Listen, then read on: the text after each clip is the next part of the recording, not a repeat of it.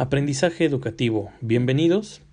Nuestro tema, consideraciones y herramientas iniciales para implementar el aprendizaje híbrido.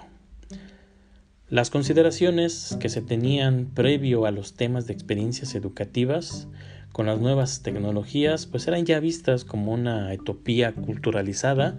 que se llevó a cabo desde el año de 1999 con la comprensión pues, de una modernidad que podría ser obsoleta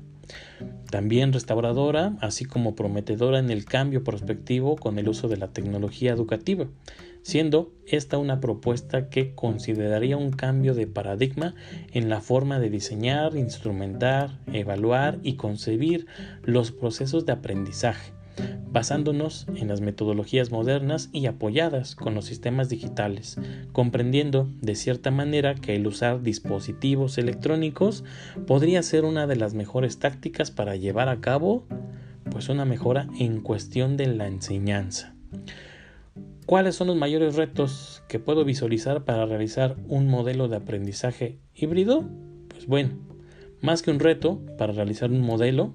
pienso que debemos comprender a nuestra generación de estudiantes y el cómo las modalidades o en su caso los ambientes virtuales de aprendizaje, mejor conocidos como ABAS,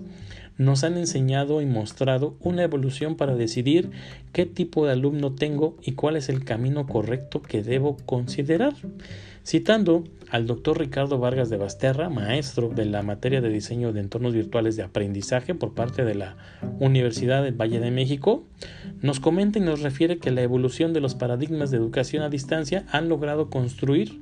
nuestro espacio educativo de una manera activa y precisa, combinando diferentes actores, procesos de contenidos, entornos y herramientas que tienen el objetivo de favorecer el aprendizaje a nuestros estudiantes,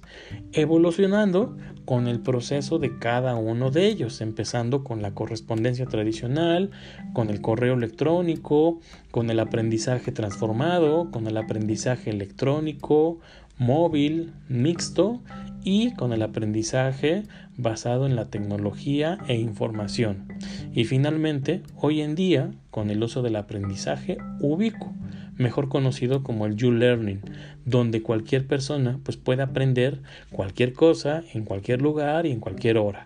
Con esto, el reto sin duda es utilizar sistemas de gestión de aprendizaje electrónico, así como herramientas centrales para contenidos y actividades de aprendizaje ser conscientes en el uso del U-Learning y mejorar las herramientas para la implementación de cada entorno, centralizado la información dispersa que pueda tener el alumno mediante el diseño de experiencias de aprendizaje asistidas, mejor conocidas como aprendizaje ubicuo de contexto consciente. ¿Cuáles serían las áreas de oportunidad en las que puedo apoyar a una institución? Bueno, pues definir el tipo de aprendizaje que se refiere y que se requiere para el alumnado hoy en día, así como satisfacer las necesidades que pida el plan de estudios mediante la implementación y creación de contenidos específicos que lleve a la consolidación del programa académico en un tiempo eficiente y que vaya como acompañado de los recursos digitales para fortalecer una enseñanza asistida y diferente a la tradicional que estábamos acostumbrados a trabajar